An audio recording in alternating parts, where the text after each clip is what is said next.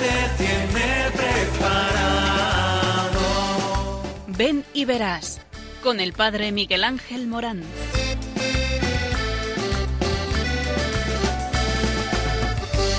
Aunque sean muchas las preguntas y si te surgen tantas dudas si es verdad lo que te canta.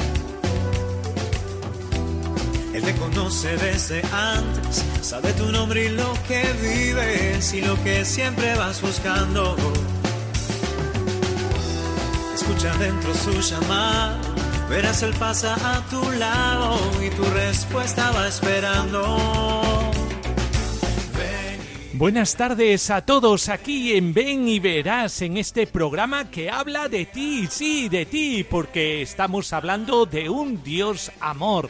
Y la buena noticia que hoy compartimos con esta radio, Radio María, es que Dios te ama, que Dios te quiere y porque te ama, cuenta contigo, te llama y porque te llama, te envía y te envía a una misión. La vocación de todo ser humano es ser persona, descubrir el sentido profundo de su vida, de su cultura, de su fin trascendente. La vida cristiana reviste diversos modelos, ya sea desde la perspectiva laical, consagrada o clerical, pero todos están orientados a la santidad, es decir, a vivir en el amor.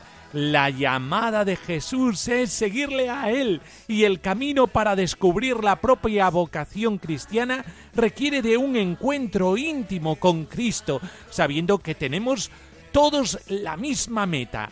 ¿Y cuál sería esta meta de felicidad? La santidad.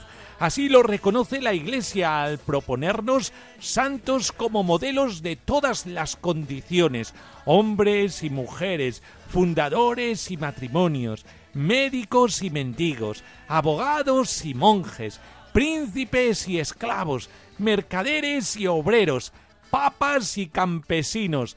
Todos estamos llamados a la santidad, descubrir ese tesoro que está escondido en el cofre de tu corazón es importantísimo para que llegues a la felicidad a la que tú eres llamado. Nuestro destino es esto, el vivir el amor de Dios en nuestra vida cotidiana, en nuestra vida concreta, y lo hacemos eh, en los diferentes estados de vida, en los diferentes lugares donde Dios quiere que nosotros nos realicemos. ¿Y cómo realizarse? Realizarse en una familia desviviéndote por los tuyos y una familia abierta, misionera, abierta a los demás, en un sacerdocio eh, que tiende a estar con los feligreses, a amarlos y quererlos, a proyectarse en ellos para eh, descubrir ese rostro de Jesucristo que anda contigo por el camino, a eh, ser religioso con los diferentes carismas, a las misiones, eh, una vida sin fronteras. Todo esto es para ti. Acógelo hoy con tu corazón y entonces podrás probar lo que es la verdadera felicidad.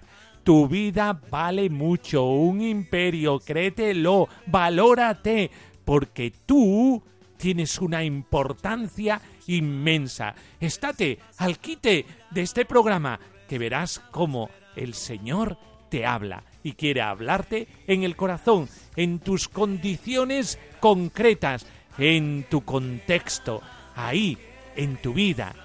Dios te habla, te llama, te ama. Por eso, ánimo y escucha, que es muy interesante.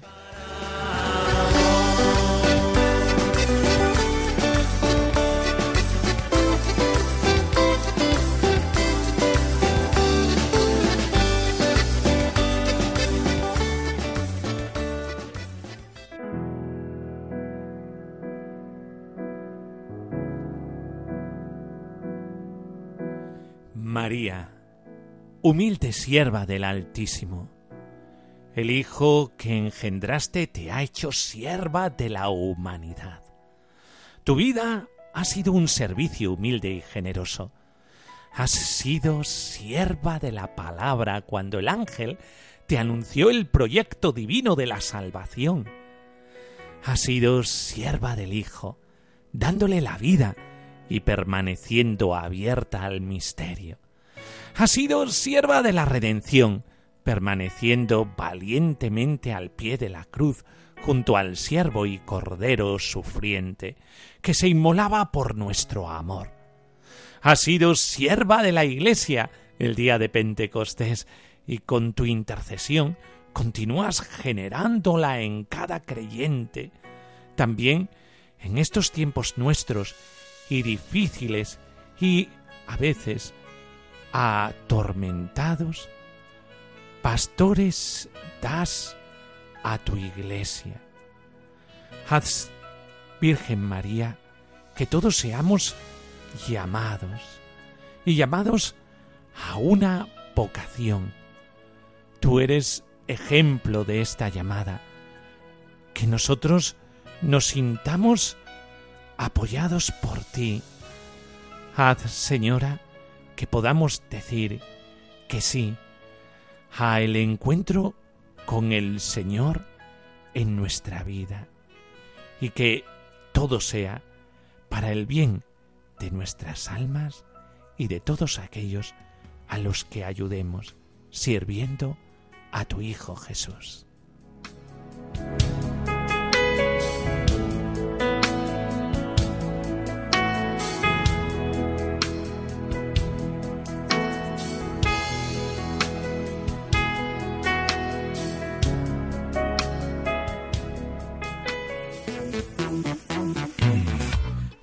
Rézame que te rezo. Novedosa iniciativa acompañará a eh, a, Buenos Aires a muchas comunidades cristianas.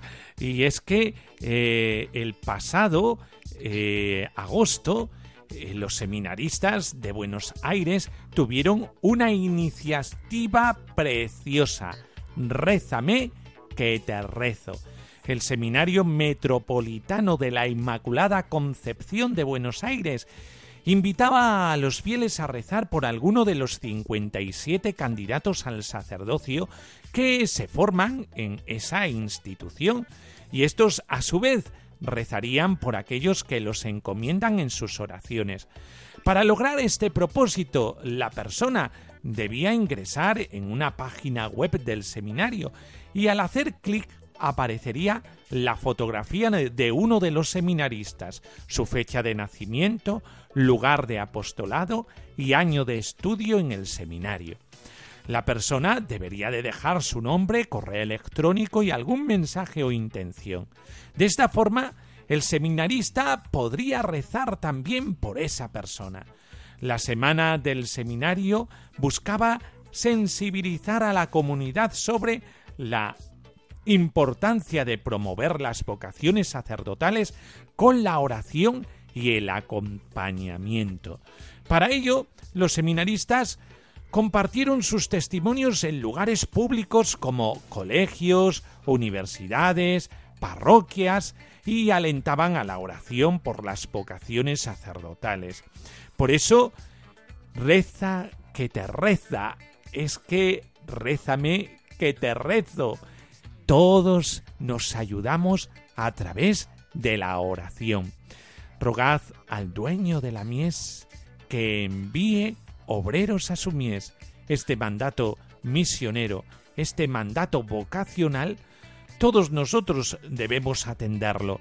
La oración es la herramienta más potente para que el Señor envíe vocaciones, vocaciones a los seminarios, vocaciones a la vida religiosa, vocaciones de matrimonios cristianos que se jueguen la vida por los demás.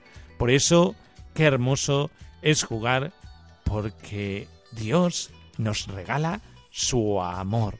Y este jugar es comprometer tu vida para lo que te puede hacer más feliz, el entregarla en el amor de Jesús. Por eso, iniciativa, rézame que te rezo yo también a ti.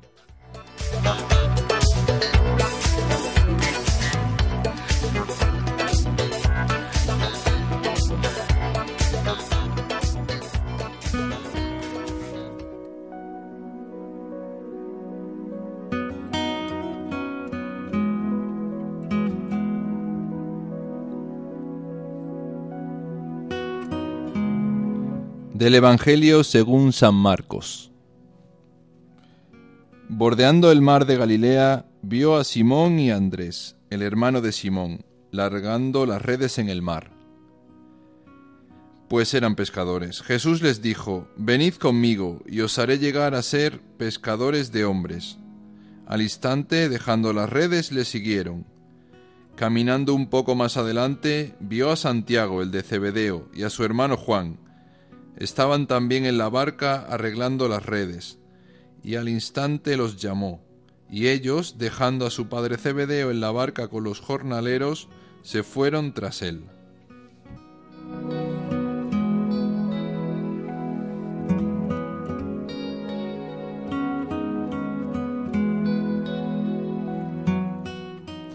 Bueno, pues ¿sabías que la vocación se da a nivel personal y comunitario en varios niveles.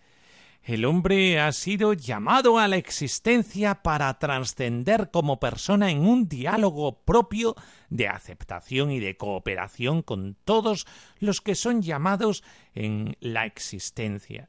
Asimismo, es convocado en un proyecto de crecimiento en el amor mediante la llamada a la fe en Cristo Jesús, que es la vocación propiamente cristiana, y se expresa de forma concreta y específica por la participación en la misión y vida de la Iglesia, para construcción del reino de Dios, que es la vocación específica eh, donde se vive la vocación cristiana. Cada hombre es un ser único e irrepetible llamado por Dios a la existencia en un proceso de maduración que se descubre como persona, lleno de posibilidades y potencialidades, también con limitaciones y necesidades. Es lo que te pasa a ti en la vida. ¿Cuántas potencialidades hay dentro de ti que no pones en acto? Por favor, eh, entra dentro de ti, mírate, puedes dar más de ti mismo. Y, es verdad, somos limitados, es verdad, somos necesitados, pero Dios añade todo lo que te falta para poder realizarte en todas las potencialidades que Dios te ha regalado. Dios cuenta contigo y lo más hermoso y lo que realmente a nosotros nos llena el corazón es que Dios cuenta contigo sabiendo de tus limitaciones. Muchos podrían tener la excusa de decir es que yo soy limitado y no puedo. Oye, que Dios, cuando llama, te encuentra como eres. Y porque te encuentra como eres, te ama como eres y suple todas tus limitaciones. El Señor cuenta contigo y con tus limitaciones. Él te conoce mejor que tú a ti mismo y por eso eh, todo será diferente. ¿Por qué? Porque el Señor ya contaba con esas limitaciones, ya contaba con esas necesidades y a pesar de eso te llama. Este proceso se realiza en relación consigo mismo, con Dios, con los demás y el mundo que eh, nos rodea. El hombre llamado a la vida descubre además una llamada a la fe, que es adentrarse a la aventura de un Dios que se le revela en su caminar. Por este, esta llamada descubre que Dios es Padre y que le llama eh, por Jesucristo para ser su Hijo en una vida de santidad. Todos nosotros tenemos esa llamada a el seguimiento a Jesucristo. Por eso qué importante es el encuentro con Jesucristo. Tú estás llamado a este encuentro. ¿Y cómo se hace esto? Pues a través de una vida de oración. Por favor, no descuides la oración. La oración es tan importante y la oración no una oración etérea, no una oración entelequia, no una oración que está por ahí subida en no sé qué cosa. No, no, no. La oración hablando con Jesús, el Cristo resucitado, que está vivo y que eh, sabe de ti y que te ama y por lo tanto háblale a él, habla a Jesús, descubre a Jesús, descubre al resucitado, descubriéndole a él se hace la llamada más concreta.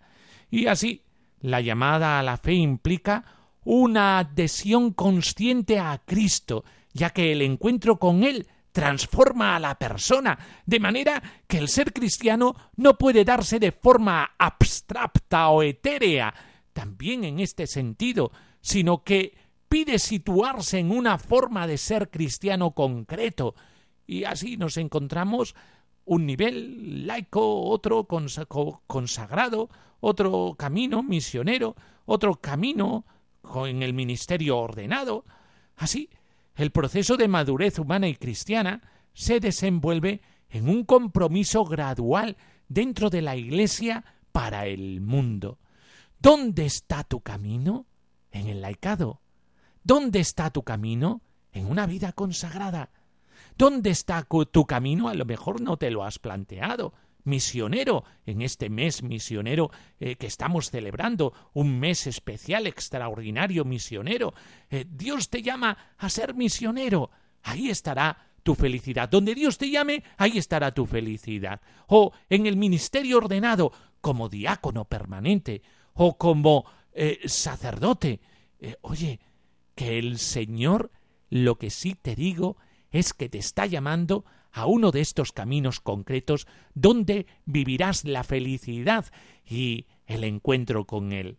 Pues ánimo, Dios te llama a una vida de servicio, a una vocación. Esta llamada te colmará todas las ansias que hay guardadas en tu corazón y te dará identidad y te dará, sobre todo, sentido. Ánimo, adelante y entrégate a esta llamada desde la libertad del amor.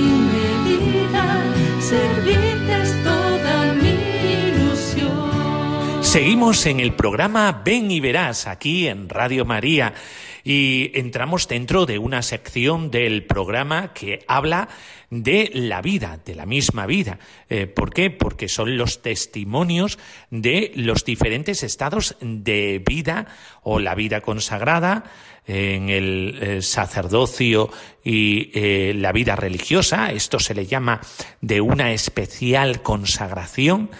Y después la vida matrimonial, la misionera, en donde entrarían también los misioneros laicos y misioneros clérigos.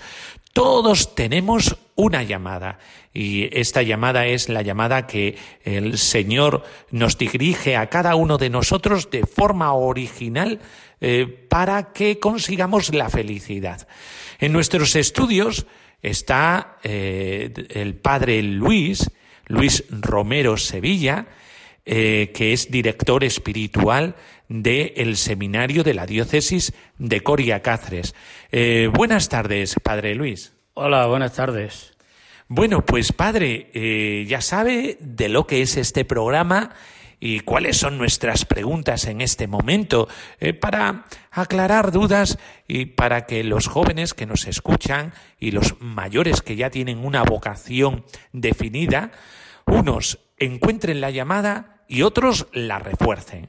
Pues, eh, padre, ¿cómo Dios le llamó?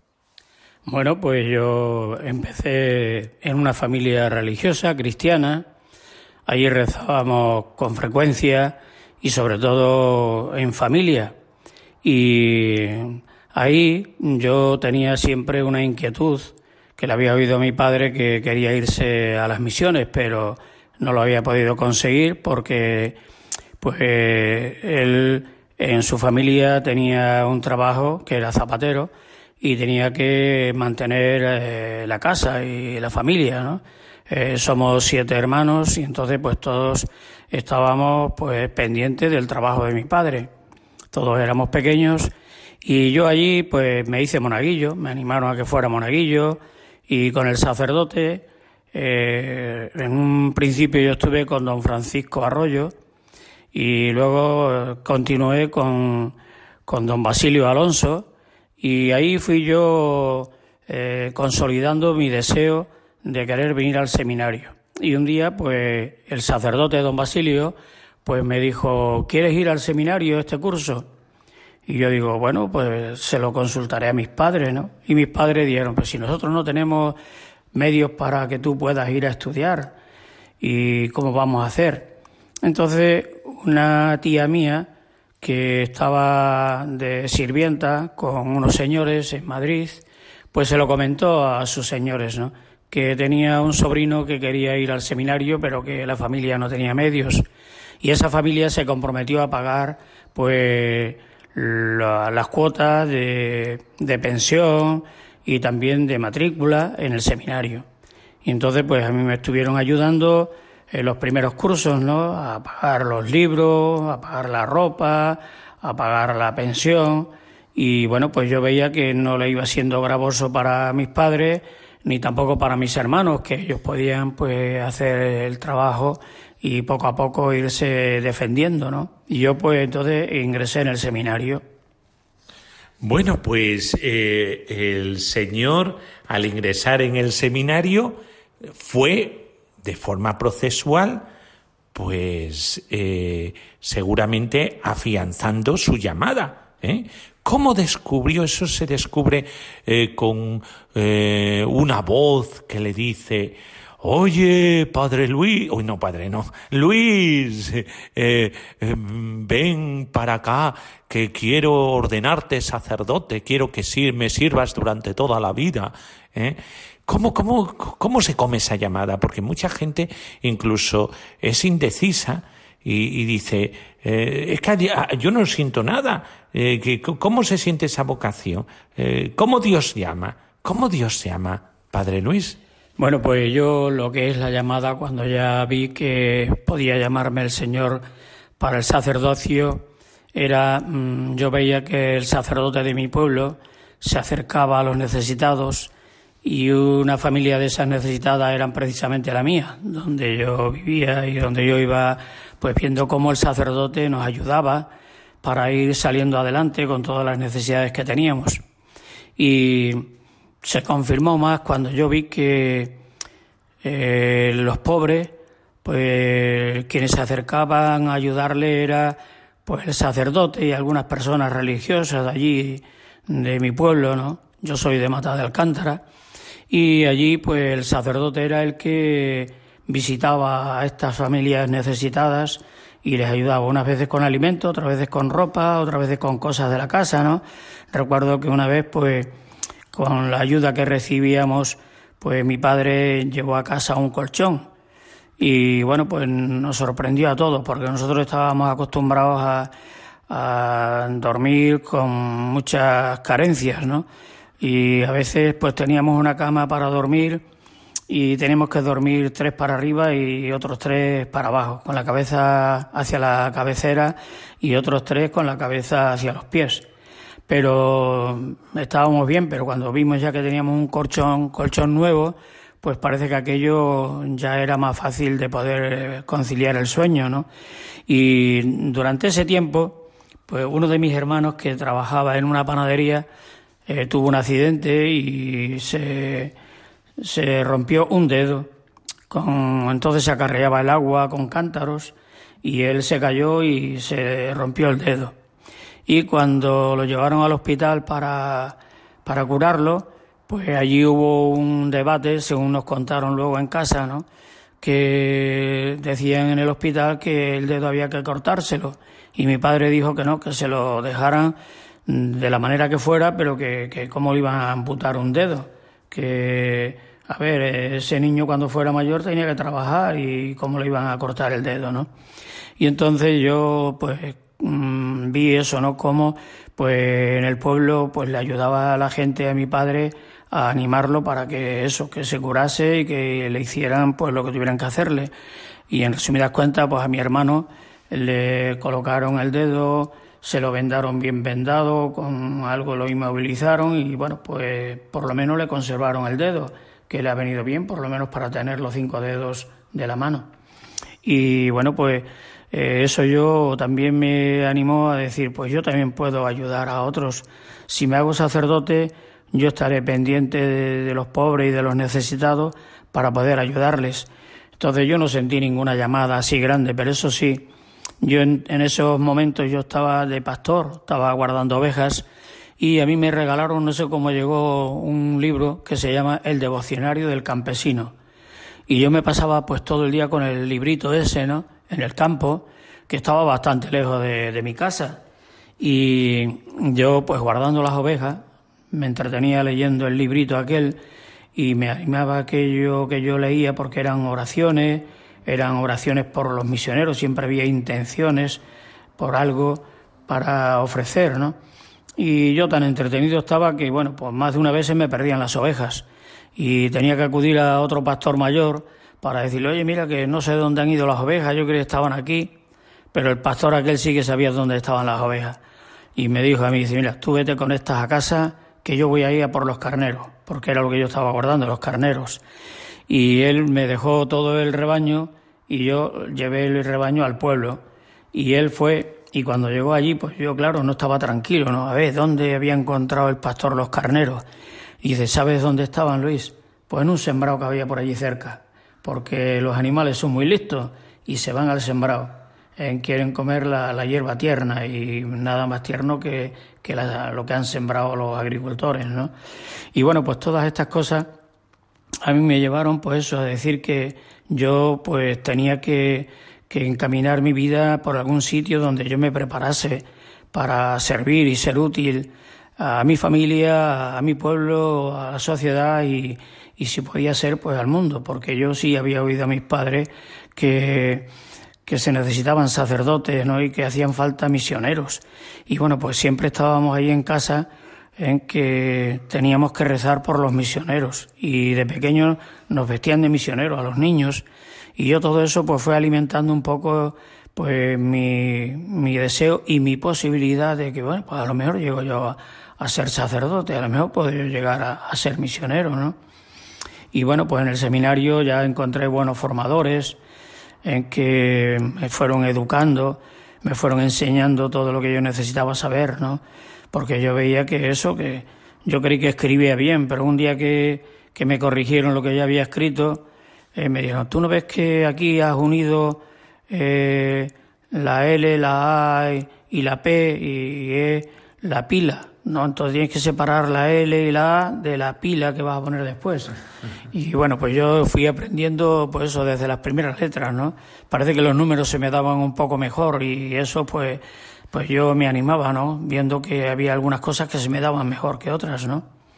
Y luego, pues los profesores eran muy cariñosos, siempre nos ayudaban en todo, incluso nos ayudaban si necesitábamos dinero también, si veían que alguna familia estaba necesitada, pues ellos mismos nos pagaban si había que comprar el traje de deporte, había que comprar algún libro, ¿eh? pues ellos mismos nos lo compraban y me lo llevaban. Y padre, ¿usted cree que son muy importantes las mediaciones eh, cuando uno tiene que descubrir la vocación a la que Dios le llama? Sí, sí, siempre uno se fija en quién te está acompañando. El acompañamiento yo lo recibía de mis propios amigos allí en el pueblo. Parece que todos estaban deseando que yo pues aprovechara el tiempo en el seminario y me hiciera sacerdote. Cuando yo iba de vacaciones, pues a mí me consideraban como el, el hermano mayor de la pandilla, ¿no? A mí me eh, hablaban y me contaban cosas y, no sé, me hacían a mí como eh, mm, confidente ¿no? de sus problemas y de sus dificultades y, a lo mejor si un chico no se atrevía a decirle algo a una chica o una chica pues había recibido pues la, eh, la llamada de algún chico pues entonces no sé me lo comentaban a mí no y a ver qué me parecía a mí, como si yo pues en esto le pudiera ayudar, ¿no? Y bueno, pues yo me fui sintiendo entonces capaz de poder ayudar ya no solamente a mis amigos y a la gente de mi pueblo, ¿no? Ya digo, no, pues yo puedo ayudar a, más gente que, que estén en estas situaciones, ¿no? Que necesiten pues algún consejo, que necesiten alguien que les escuche o alguien que les eh, oriente. Y bueno, pues por ahí fue ya consolidándose mi deseo de ser sacerdote, ¿no? Y cuando más mm, fuerte sentí yo eh, esa llamada, que no fue ninguna llamada por teléfono, ni fue eh, ninguna visión, ni nada de eso, ¿no? Fue cuando yo, pues tuvimos que emigrar y llegamos a un pueblo donde tuvimos, pues, mm, una desgracia. Empezó a arder la casa en la que vivíamos nosotros, no en la planta nuestra, sino en la de arriba del todo. Eh, tenían allí pasto guardado para el ganado y bueno, pues alguien habría eh, puesto allí un, brasero para secar la, la matanza, ¿no? Y bueno, pues por algún sitio se escapó el fuego y total que cuando nos quisimos despertar estaban los bomberos ahí con las sirenas y las mangueras y diciéndonos rápido hay que salir.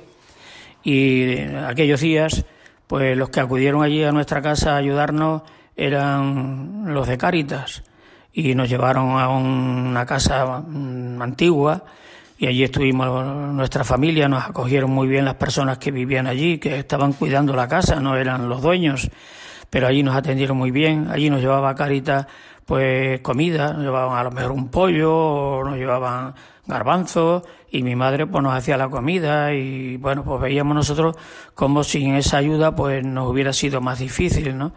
Y bueno, pues todas esas cosas nosotros veíamos que alguien nos estaba ayudando, ¿no? Y yo entonces pues pensaba, digo, pues a través de estas personas que nos está ayudando es Dios, porque estas personas tienen buenos sentimientos, se han preocupado de nosotros, que no le somos nada, que estamos en otra región diferente a Extremadura, y sin embargo aquí nos han atendido como si fuéramos de aquí, de casa, ¿no? Como si fuéramos de familia, ¿no?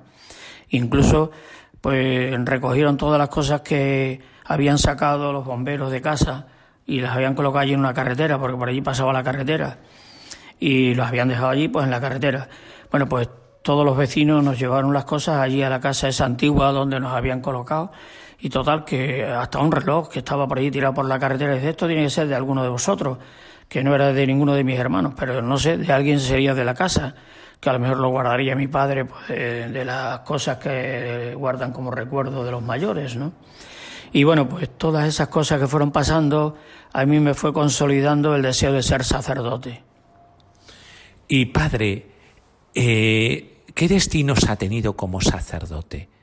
Eh, porque sabemos que los sacerdotes eh, son enviados y enviados a diferentes destinos, lugares para ejercer su sacerdocio. ¿Dónde ha ejercido usted su sacerdocio? Bueno, pues yo casi sin salir todavía del seminario, estando en el año del diaconado, pues nos llevaba un profesor, nos llevaba a una barriada que eran gente pues eso un poco marginada, estaban por allí pues eso en chabolas y así, y yo iba como seminarista pues a, a darle la catequesis. Y bueno, los niños nos atendían muy bien y estaban deseando que fuéramos a dar la catequesis. Y en cuanto terminábamos la catequesis pues nos quedábamos allí con, con los niños, allí jugando al fútbol, eh, jugando con ellos, ¿no? Y bueno, pues yo vi que eh, ese primer sitio donde yo estuve, vi lo felices que eran los niños y yo decía, digo, pues mira, cuando yo tenga una parroquia, pues podré eh, tener la catequesis bien organizada, porque ya veo yo que, los niños responden y que a los niños les gusta oír hablar del Evangelio, oír hablar de Jesús, oír hablar de la Santísima Virgen, ¿no? Y bueno, pues yo eh, fui poco a poco pues eso preparándome mejor, ¿no? Ya con, con la experiencia pastoral que me fue poniendo el seminario. Y sitios por donde pasé y que me ayudaron mucho, pues la primera parroquia fue en Hinojal. Eh, yo allí, pues me recibieron una familia que tenía una pensión y bueno, pues todos los días íbamos allí a desayunar, a comer y a cenar y esa familia pues nos trataba como unos hijos, ¿no? y además se desvivían porque nos gustara la comida y era la comida, la misma comida que comía la familia, ¿no? Pero a nosotros nos sentaban allí a su mesa y nos sentaban como un hijo más, ¿no? Y yo ya era un hijo ya bastante mayor, porque yo ya tenía 25 años. Y bueno, pues eh, allí en aquella familia yo fui sintiendo pues eso, el cariño y el aprecio que tenía al sacerdote, ¿no? Porque a mí me aceptaban y me querían y me atendían porque era sacerdote, no porque fuera Luis o porque fuera de eh, simpático porque fuera de un pueblo que ellos conocían, no, no. Ellos me atendían porque yo era el sacerdote y a mí me trataban como párroco de aquella parroquia y me animaban en todo, ¿no? Incluso algunas veces me decía, eh, hoy ha sido un poco largo el sermón. Y bueno, pues yo ya me iba corrigiendo, ¿no? Eh, procurando, pues eso, decir lo esencial y, no eh, contar tantas cosas que a lo mejor ya la gente no. Y bueno, de ahí de Hinojal pasé a otro pueblecito que se llama Cedillo y luego me asignaron también Herrera, Herrera y Cedillo, que son dos pueblos que están muy cerca y bueno, la gente es muy, muy buena.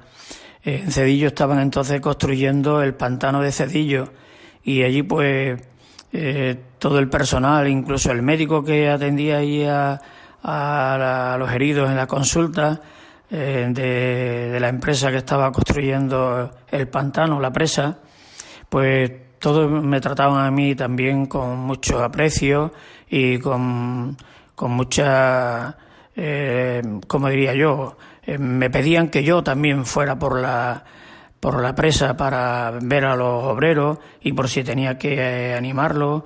Y luego ya pues me animaron a que celebrase la misa allí y bueno pues es verdad que también los obreros nos apreciaban mucho. Y recuerdo una cosa que me hicieron los obreros de allí de, la empresa que es que yo tenía que ir a, a 36 kilómetros para llenar el depósito del coche que cuando volvía pues ya casi se había vaciado ¿no? y me construyeron un embudo y un bidón para poder traer eh, gasolina de reserva y así no tener que ir pues a, cada dos días a, cargar, ¿no? Porque claro, eh, la paga no podía ser mucho, ¿no? Y entonces, bueno, pues todas estas ayudas a mí, claro que me ayudaron a saber que ser sacerdote merece la pena y que cuando uno eh, lo hace bien o intenta, se esfuerza por hacerlo bien, la gente te ayuda y la gente eh, valora y sobre todo te hacen todas aquellas cosas que tú necesitas para que realices tu labor adecuadamente.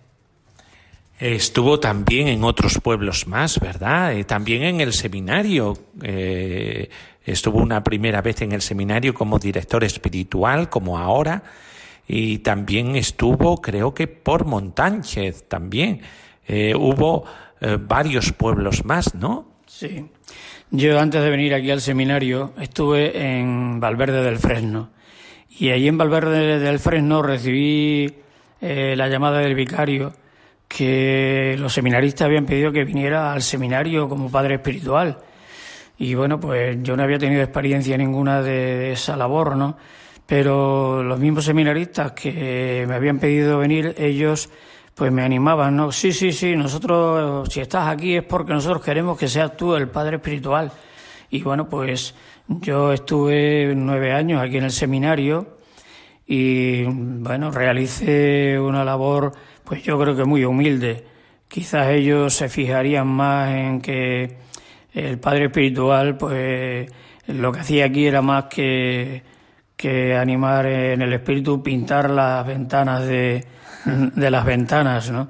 las rejas de las ventanas. Y ellos me veían allí y bueno, pues luego ellos me venían a pedir que a ver cuando estaba en la habitación porque querían hablar conmigo, ¿no? Y que si para ser sacerdote había que aprender a pintar.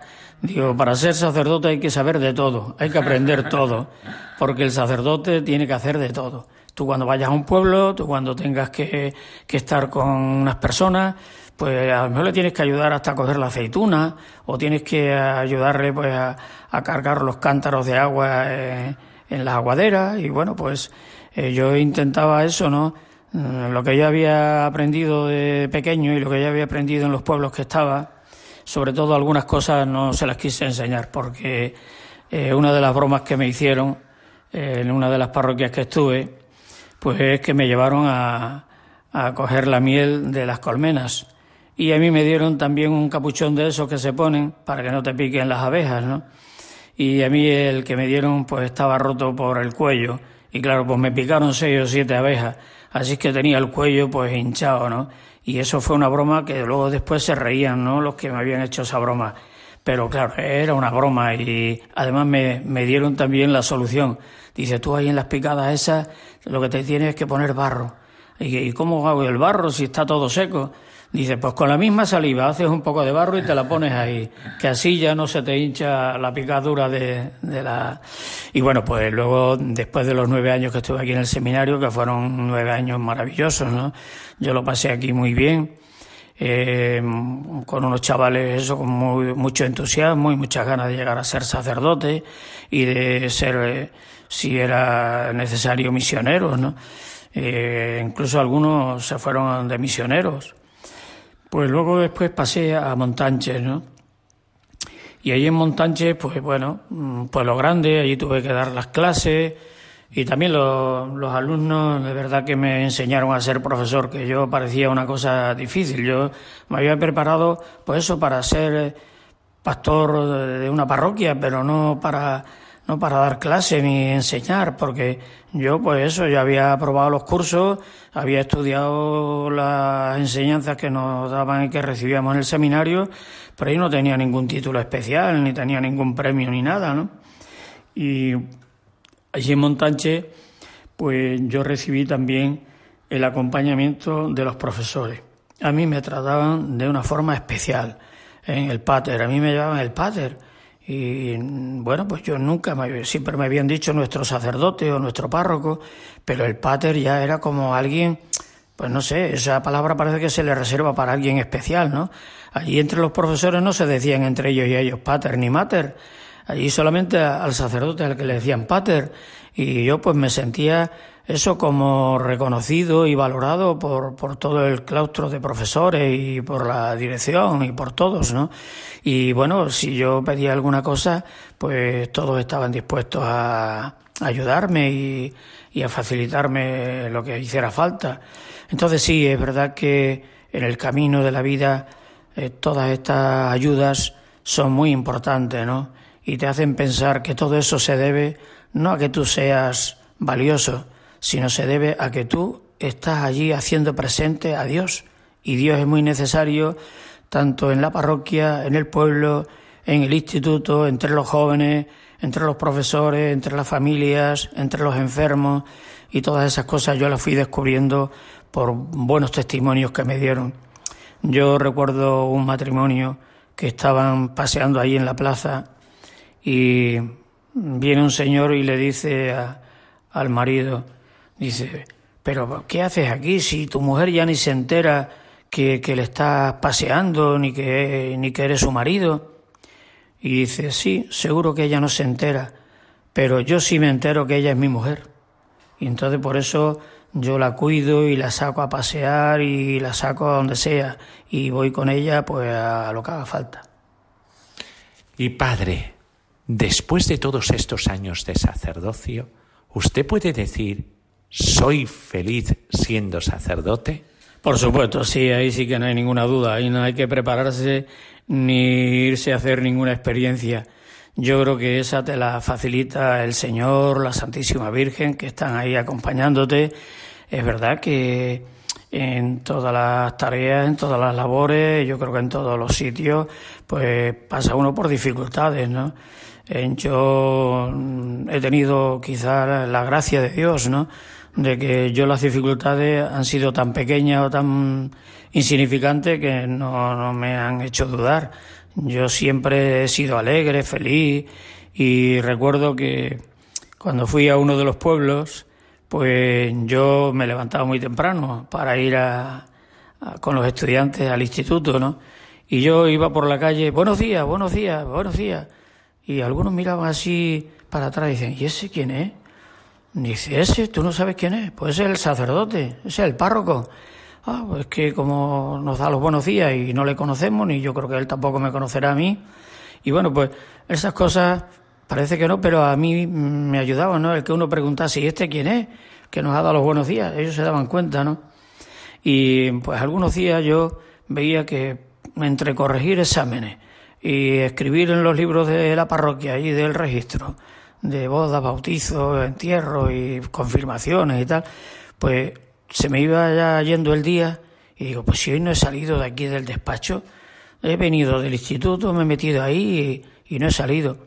Y salí a pasear, ¿no? Dando una vuelta y yo pues me recorrí pues casi todas las calles del pueblo.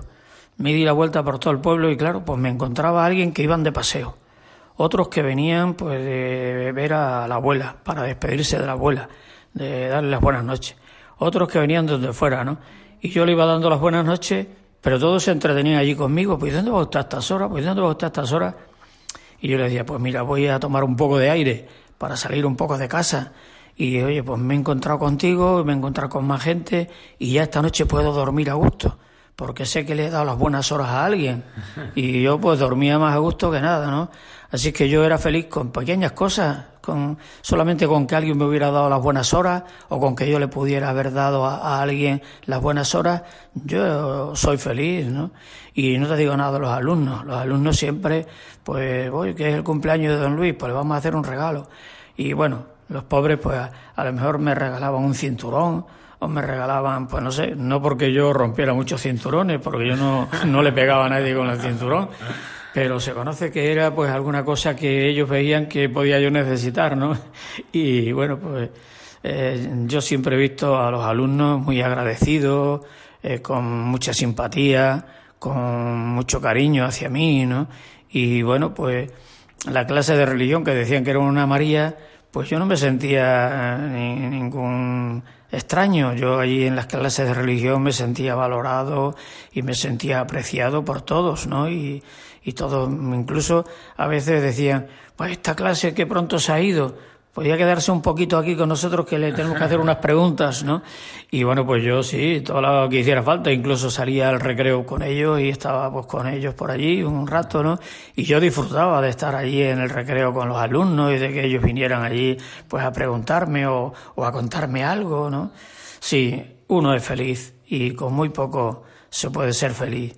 Yo no he tenido así grandes cosas y como veis, pues mi vida es muy humilde y muy sencilla, ¿no? Pero yo soy feliz con eso, sí. Muchas gracias, Padre Luis, porque has tenido tiempo para nosotros con esta cercanía, esta sencillez con la que habla. Muchas gracias, Padre. Gracias a Radio María, que yo la escucho todas las mañanas. Y cuando puedo, pues también, si es posible, pues al mediodía y por la tarde. Yo escucho mucho Radio María y a Miguel Ángel, lo he escuchado más de una vez. Cuando voy por ahí, cuando antes iba de viaje con el coche, ponía la radio a media mañana y salía allí Miguel Ángel Morán. Digo, hombre, qué bien. Así que sí, sí, yo muy contento de hablar para Radio María y la labor que está haciendo Radio María conviene que la apoyemos todos nosotros. Muchas gracias, Padre. Y ya sabéis, eh, seguimos con las indicaciones últimas del programa. Muy interesante para vuestra participación en el mismo. Ánimo y adelante, que Dios te llama.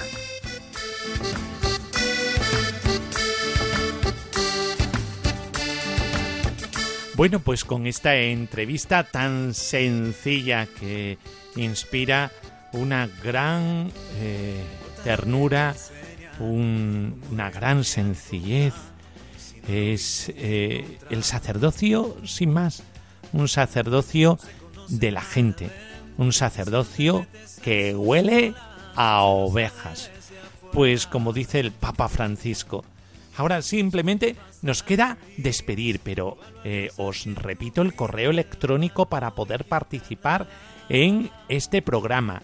Es ven y verás uno en número arroba radiomaria.es. Ven y verás uno en número arroba radiomaria.es para comunicarnos también tu testimonio o escrito o con un archivo de sonido eh, que nos lo puedes enviar por el mismo correo electrónico y lo ponemos aquí en el programa.